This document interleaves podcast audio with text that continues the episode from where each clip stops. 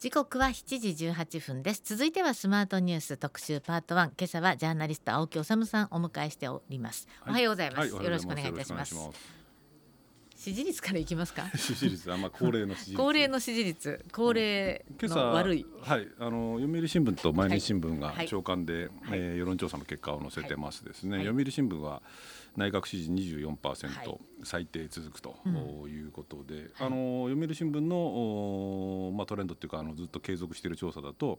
前回1月のお調査と同じそうなんですね。24%、まあだから定位。最低水準を保っている。そう ですね。これがで不支持率もはい。61%、はい。前回と同じと、はい。お政策に期待ができないっていうのが最も多かったと、うで政党支持率でいうと自民党が24なんですね、はい。前回よりも下がっているということで、まあ、続いて立憲でそれから公明にし維新の会が続いているという感じで,、で毎日新聞は、えーこちらは厳しいんですよね。厳しいですね、はい。自民支持率。う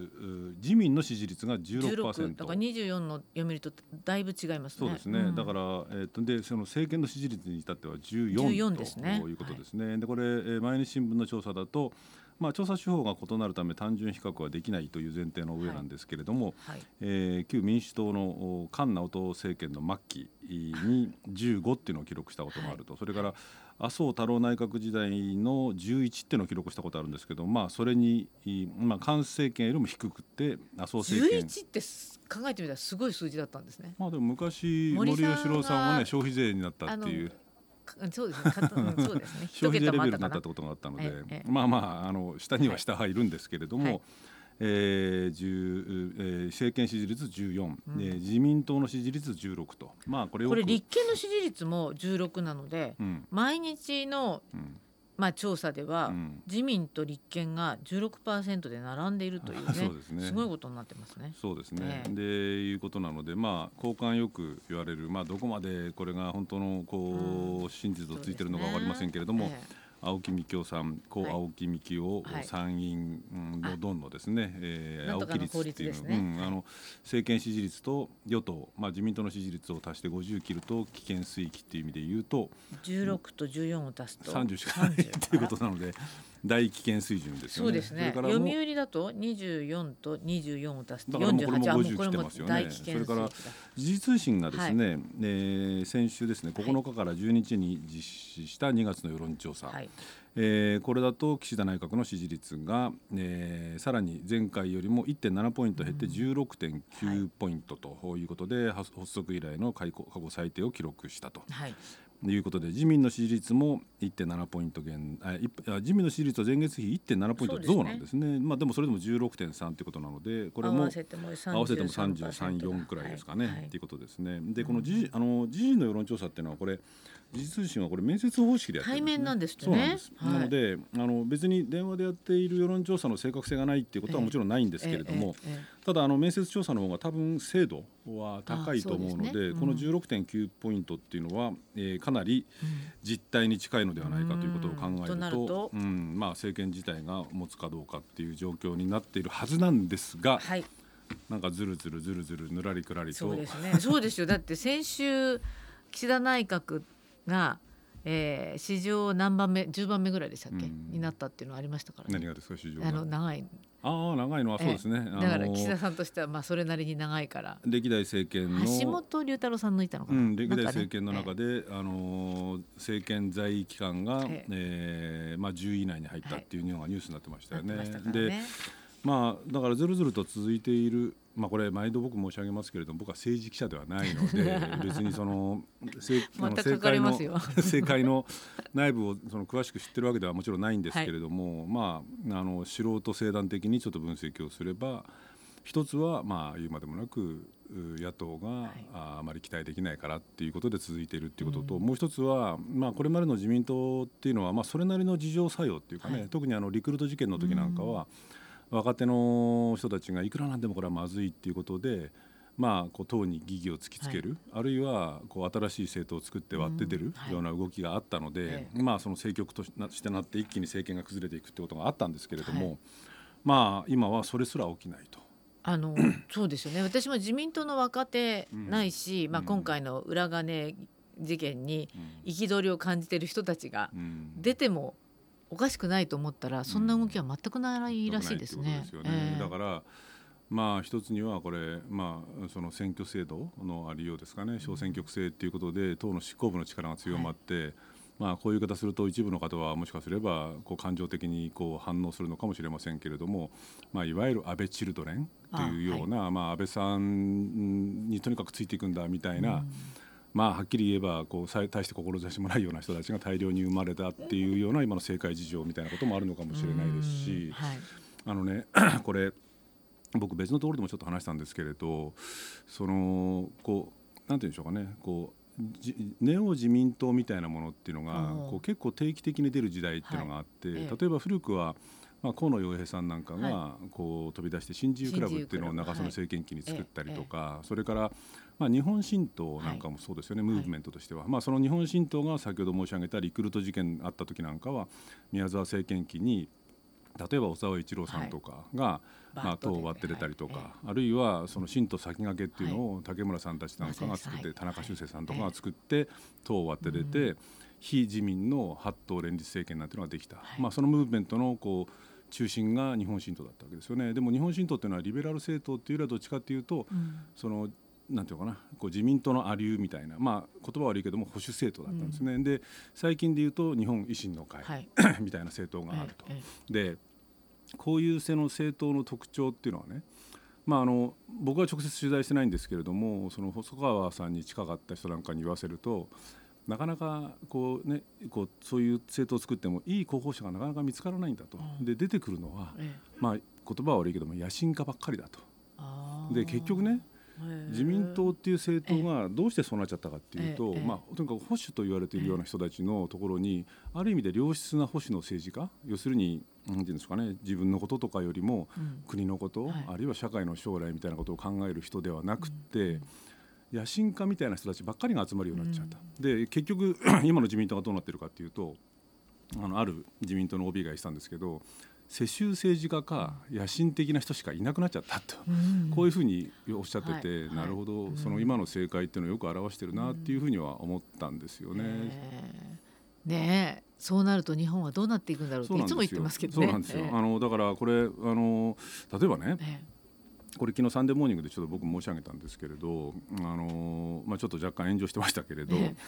あの今回のその例のいわゆる裏金問題ですよね、はい、そのキックバックを受けてパーティー券を大量にか売ってでとあの派閥に収めてでそのノルマ分以降はキックバックをされて裏金化していた、はい、あるいはそのパーティー券売ってでそもそもノルマ分しか派閥に収めずに残ってた分っていうか余った分は自分でポッポに入れちゃったっていうような、はい、こうこれがまあ裏金事件の全構図なわけですけれどもあの自民党がその件についてあの内部調査っていうかですね、はい、やりましたよね、はい、で その実際にやった調査っていうのがまあこれはもうアンケート調査アンケート調査。2つの質問。はい。そのそう岩さんおっしゃる通り、え2つしか質問項目がなくて、えでも本当にやる気があるのかっていうような調査だったっていう話ですよね。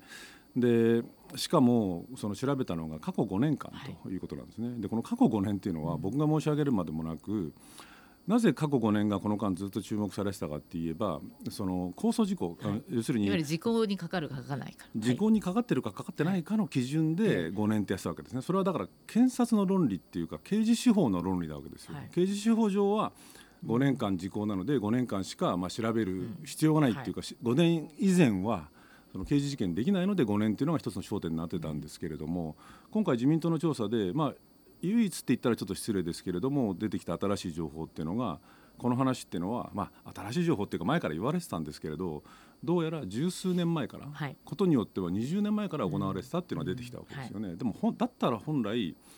20年前からの分をきちんと調べて、うん、いつそんなことを誰が始めたのか。それが知りたいですね、ね、で20年間だったら20年間で20年間で一体いくらその裏金化したのか。でさらに知りたいのはこれは僕も何度も申し上げてきましたけれどもその金を何に使ったんですかと。はいはい、でそのまあこれ今焦点国会で焦点になっているようにその使い方によっては脱税っていうことが疑われてくるわけですよね。それは当然政治活動に使ったって言えばそのいいんですけれども政治活動に使ったんじゃなければ脱税になってくるわけですよね。あの所得個人所得になるわけですから、はい、税務申告しなくちゃいけないんですけれども。その何に使ったのかっていうことによってこうかなりこう敏感な問題ではあるんですけれどもでも何に使ったかがわからないと、どこをでも何でも政治活動費なんでしょ？まあまあそうですよね。まあ介護でもそれでまだ政治活動費出してくればいいんですけどええ。不明不明とかっていうのはあるわけですけれど、ええ。だから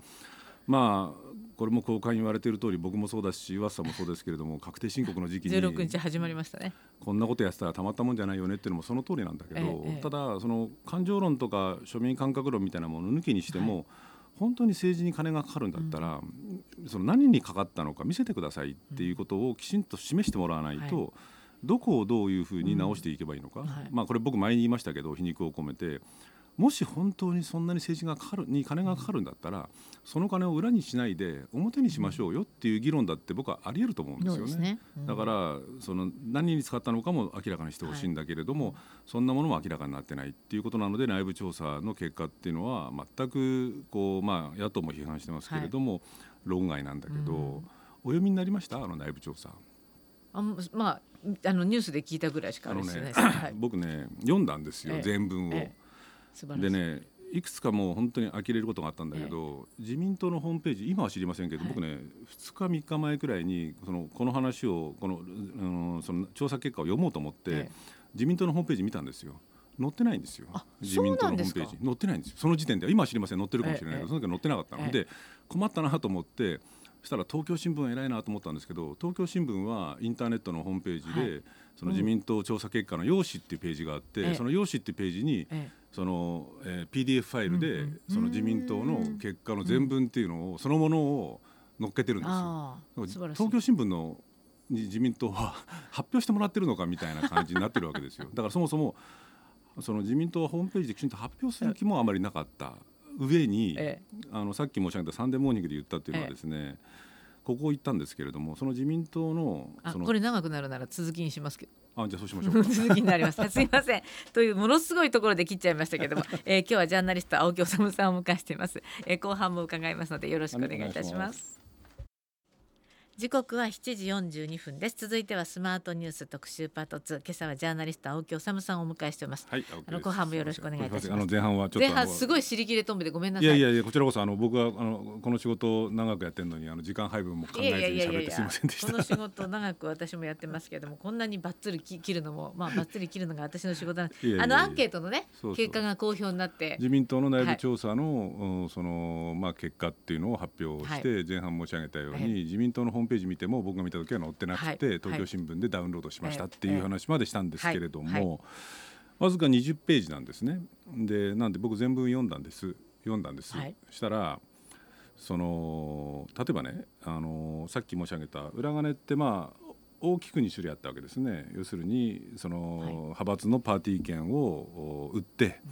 でノルマ、まあ、各議員によって違うんだけど、はい。地位とかその当選回数とか、あと大臣やったかやらないかによってどうもノルマっていうのは違うらしいんですけれども売ってでそのノルマを超えた分に関で派閥に納めると。そうするとノルマを超えた分に関しては、えーキックバックをされて、えー裏金になると。で中にはそのノルマを超えた分売ったのは派閥にはノルマ分しか納めずに途中で、まあ、僕に言わせれば中抜きして裏金化していた人たちもいたと。いうその結果あっていうのが今回の問題の構図なんですけれども、その自民党の調査結果の報告書っていうのを見るとこの派閥に納めてキックバックされてたお金を何て呼んでたと思います、政治資金。うん、還付金。あ還付金か。あ。還付金ですよ。そうだだからなんかあり私たちももらいましたよね還付金って。いや還付金っていうのは、まあ、いろんな還付金ありますけどご還付金というのは一般的に言うと、ええ例えば税金なんかをその納めすぎちゃってあなた納めすぎですからって言って戻ってきたのが還付金あです、とコロナの時には還付金ってありますコロナの時は還還付金ありまして。えそれからさっき言ったそのパーティー券売ってで派閥にはノルマ分しか納めないで、えーあのポップに入れちゃったっていうのは何て書いてあったと思います？うんなんでしょうね。保留金。あ保留金。そうそう。どっちが罪が重いんでしょうね。いやでもどっちもだって還付金ですよ。ええ還付金で。ほら裏金って絶対言わないし。いやだからね本当にねこの自民党っていう政党は、はい。全く多分反省してないんですよね。そうですか。って考えるしかないでしょ。だって還付金ですよ。還付金じゃないでしょどう考えてもっていうね。うんそうですいねう。状況。保留金と還付金ね。だからうん。本当はね、まあちょっとまああの笑い話にしちゃいけなくて、え。これは僕が言うまでもなく皆さん本当に考えてると思いますけれども。そのつい先だってドイツに GDP で抜かれたと、はい本当週末ですよねこの。そうですはい。ね、あのこれ例えばね中国に抜かれるっていうのはもちろん中国っていう国が、まあ、眠れる獅子だみたいなことを昔から言われてたけれども、皆さんご存知の通り人口がい14億いますから、経済的に発展してくればその中国に抜かれるっていうのは、まあうん、これはもう必然なんですよね、はい。はい。必然のことなので別にその驚くべきことではない。で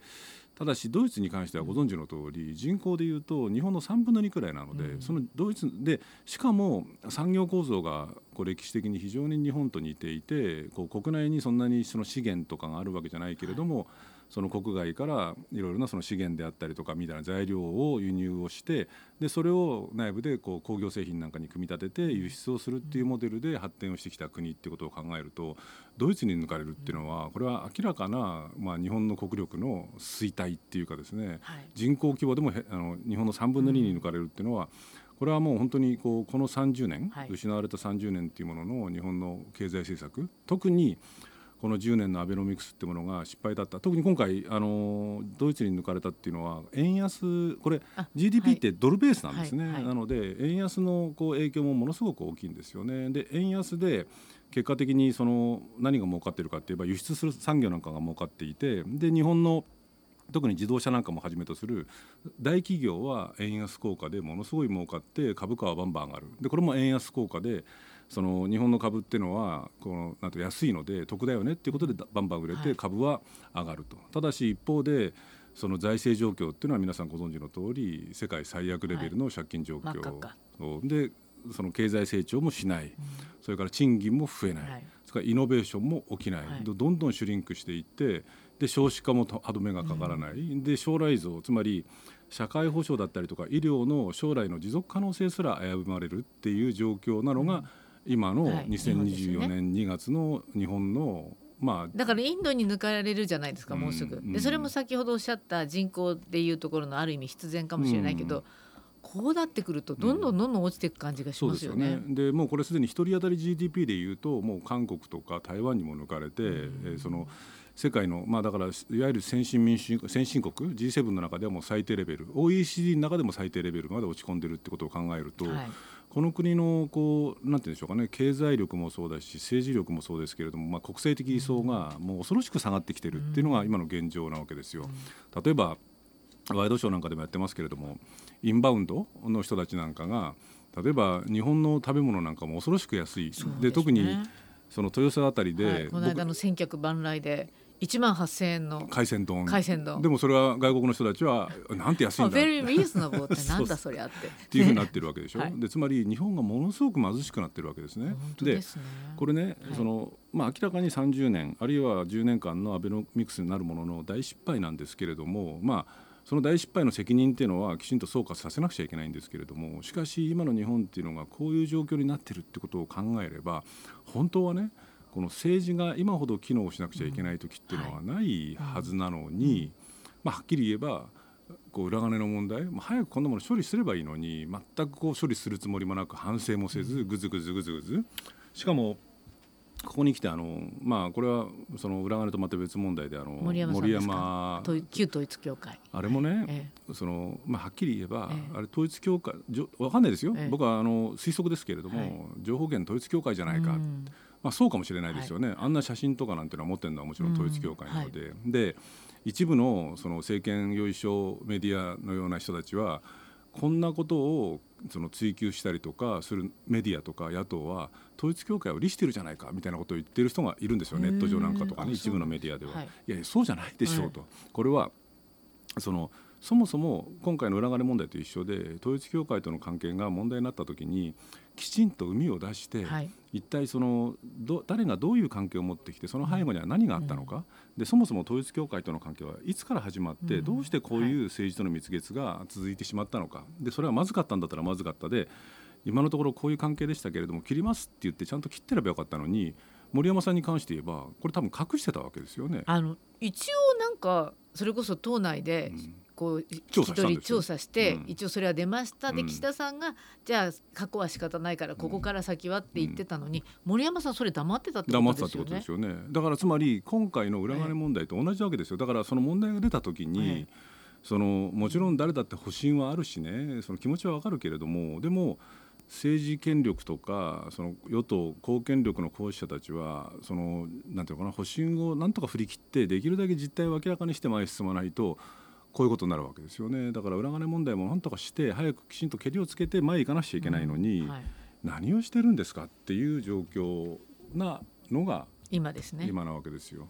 だからこの状そうなんですよ。本当は今結構うん。大事な時期に日本はいるのにこうちゃんと予算だってうん。きちんとねうんあの組んでいかなきゃいけない時期じゃないですか。でもそれになかなか到達できない。できない。でしかもね、ええ。これ今日これを僕は話そうかなと思ってきたんですけれど、この国会ね、えー、ともう出てきていて一部のメディアがようやくこう問題をその指摘するようになりましたけれども、ちょっと 危ない法律がまた出てく出てくるんですよ。はい。どういう法律かっていうとね、ええ。あの以前2014年でしたっけ？特定秘密保護法ってありましたけれども、特定秘密保護法っていうのはまさに安倍政権下でね。安倍政権下はい。で、あの要するに政府が持っている、その防衛とか外交とかテロ対策に関するこう機密情報を政府が、特定秘密って指定してでそれを漏らした人には、えー懲役最大で10年のば、えー罰則を与えるっていう。でこれはその、まあ、もちろん僕にしたって政府の防衛上とか外交上とかの秘密が必要になるのは僕は否定しないですよね。ただしこう政府の持っている情報っていうのはそもそも我々の共有物なので一時的に秘密が必要になってもきちんと記録を残して保管をしておいて20年なのか30年なのか後にはきちんと公開をするっていうことをしないとダメですよねつまり秘密が必要でもきちんと歯止めをかけておかないとまずいよね。ですでそもそも秘密っていうのの範囲もきちんと明確にしておかないと何でもかんでも秘密にされたらたまったもんじゃないよねっていう話をして、まあそれは2014年に、はいまあ、大反対があったのを安倍政権は押し切って内閣法制局のあれを変えてやあれはあれですね、あの安保法制。安保法制ですね、はいあれは安保法制だったんですけど、まあ同じようなベクトルの中で特定秘密保護法っていうのを通しちゃったわパタパタとけですよね。通しちゃった。はいで実は今国会でどうやら出てきそうだっていうのは、この特定秘密保護法を大幅に強化する法律を出しそうなんであ、すよ。そうなんですか？そうなんです。あの実はですね、え 僕さんあのサンデー毎日の連載のコラムなんかでも,、はいはい。もうこれちょっと僕しつこく書い,、ええ書いてるしええ書こうと思ってるんですけれど、ええええ実はあの政府の有識者会議がですね、はい。さあのつい先頃、はい。あの提言を取りまとめてんですね。このはい。有識者会議っていうのはどういう有識者会議かっていうと、はい。経済安保分野、い。経済安全保障分野におけはい。るセキュリティクリアランス制度制度等に関する有識者会議っていう、ちょっと分かりにくいんですけれども、これそのこの有識者会議が最終取りまとめをそのして、で岸田首相関係閣僚を集めて、まあ、早急に法案を作れと、うん。で今国会に提出しろっていうふうに指示をして、はい。今法案ができつつあるんです。はい。でこれどういう法案かっていうとね、はい。そのこれまでの特定秘密保護法っていうのはさっき申し上げたように、えー外交、はい。防衛、ええ。テロ対策はい。なんかの、えーえーに関してのええ。機密情報はい。を特定秘密っていうふうに指定をして、で漏らしたやつには罰罰則だっていうのが法律だったんですね。だからこの特定秘密っていうものの扱っている人たちっていうのはほとんどが公務員なんですよ。うんうんそれはそうですよね、はい。防衛とか外交とか、えーそれからテロ対策だと例えば外交官とかそれから、えー自衛官とかそれから警察官とかになったんですけれど今度ね経済安保っていう、その子が対象なのでそのそういうその安全保障にも関わりかねないような経済分野産業分野の情報も政府が機密情報って指定するんですよ。ってことになってくると今度民間人え例えばそのなんだろう防衛産業にか、はい。関係するような、はい。例えば、まあ、すぐ思いつかるのは三菱重工であったりとか、まあ、そういうねこう、えー防衛産業に絡んでいるような電気産業だったりとかみたいなところの、えー職員あの、し会社員とかあるいは研究者とか。ええあるいはさらにそれに関わるような大学の研究者とかの人たちも今度機密情報っていうものの、うんあその扱そういう人たちが扱う情報も今度機密情報っていうふうにえ指定するんですね。うん。でその情報を扱える人の、ええ。さっきの有識者会議のタイトルにあったセキュリティクリアランス、はい。これ直訳するとそのしか、えー、と適正評価をするんですね、はい。つまりそのまあ仮にですよ。仮にその岩瀬さんのお連れ合いが、ええ。そのまあ仮にそういう防衛産業、はい。三菱重工みたいなところに勤めていたら、え岩瀬さんのそのお連れ合いが、はい。その適正評価を受けるんですよ。え。でその適正評価っていうのはどういうものかっていうとこれ特定秘密保護法と同じなんですけれど、例えば借金の状況とかね。あそれから飲酒の節度とかね。あるいはその家族はその妻とか、はあ。その妻の兄弟とかを含めた国籍とかあーその思想信条とかも調べられるんですよ。で例えばその岩瀬さんのええ。お連れ合いが、はい。まあ、そういうその防衛産業に従事をしていて、えでその機密情報政府が指定するような機密情報を扱えるか扱えないか扱えないかっていう適正評価を受けたら岩瀬さんがえ例えばアメリカ人だったら大丈夫だけど、ええ。中国人だったら仮にですよええ。岩瀬さんが中国人だったら、えもしかすれば適正評価から外されちゃうかもしれないっていうようなことも今度起きるかもしれない。へでしかもええ今度その民間人の人たちがこう秘密を漏らしたらええ特定秘密保護法と同じようにどうも今こう検討されてるのが禁錮5年のどうやら罰則を与えるっていうことにもなりそうなんですよ。何にもそういうことは関わりないと思ってるから、うん。そういうのにもしも勝手に関わることになってしまっていたとしたら怖いですよね。怖いです。でしかもそうですし、えそれからなんていうんでしょうかね広く民間、ええ。これまでのその特定秘密保護法もそうなんですけれどそのまあ100歩譲って、えその公務員本人がこうねそのそういうのを調べられるんだったらともかく家族まで全部調べられえて、うん。でそういう情報が、はい。これ誰が蓄積するかって言ったらおそらく公安警察警察が蓄積したりとかすると思うんですよ。はいええ。ええ。つまりそのね、岩瀬さんの夫のええ。妻は、ええ。例えば中国人だとかええ。在日コリアンだとええ。かみたいな情報であったりとか、ええ。その家族の中にはい例えばその左翼セクトで活動してるやつがいるんじゃないかみたいな情報までその集約をして調べておくっていうようなことが起きかねないし、うんそれからもっと言えば僕思うんですけれども2つ問題点あってね。一つはえそんなことしたら、ええ。その本当に能力ある人が、はい。むしろこうそれで排除されちゃう可能性があってむしろ日本の産業みたいなものをシュリンクさせかねないっていうのが一つと、それから僕この番組でもリポートしたと思うんですけれどもあの大河原加工機事件ってありましたできちょっすよね。とその経済安全保障と聞いてそうそうなんです。びました。あの大河原化工機の事件っていうのは、その生物兵器にもこう転用可能なこう機器を中国に輸出した韓国に輸出したって言って公安警察が大騒ぎして捕まえて、で大河原化工機の社長さん以下、その役員の人たちを1年も放り込んではい。一人の方はがんで亡くなっちゃったっていうようなことが起きたんですけど、はいでも結果的にそれは全くの冤罪だったっていうのがうんもうすでに明らかになって、はい国に1億円以上の賠償命令まで出てるんですけれども。その事件みたいなことがだからその事件もまさに経済安保なわけですよね、うんつまりそね。のこの日本のその中小企業が持っている、うんそういうその精密情報みたいなものを海外に出した部品を出した製品を出したって言って捕まってるわけですよ。だからそういうこうことが今回の法律が通るとさらになんかこうあちこちで起きかねないような、まあ、あるいは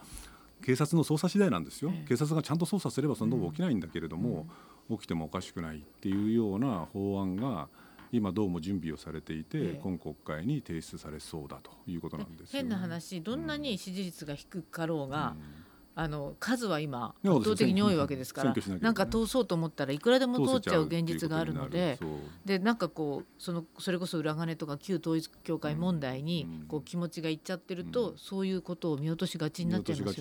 すよね。だからこうさっき言ったように本当にそのこの国の根本的ななんかこう見直しが必要なのに政治が機能しない、で情報を隠す隠すっていうような法律ばっかり通そうとするっていうような、今の政治しかも裏金の問題や統一教会の問題でなんかこうそっちの方で騒いでるうちに、なんかしめしめ数の論理でのの投資者みたいなことが起きかねないっていう意味で言うと、今の今国会もねいろいろ注目しなくちゃいけないテーマがたくさんあると我々は私は思ってますけれどもね。青木さんが吠え続けなければならない いやいや吠えてるわけじゃないんですはい。けど、、えー今日はジャーナリスト青木治さんでした。ありがとうございました。ありがとうございました。また次回よろしくお願いいたします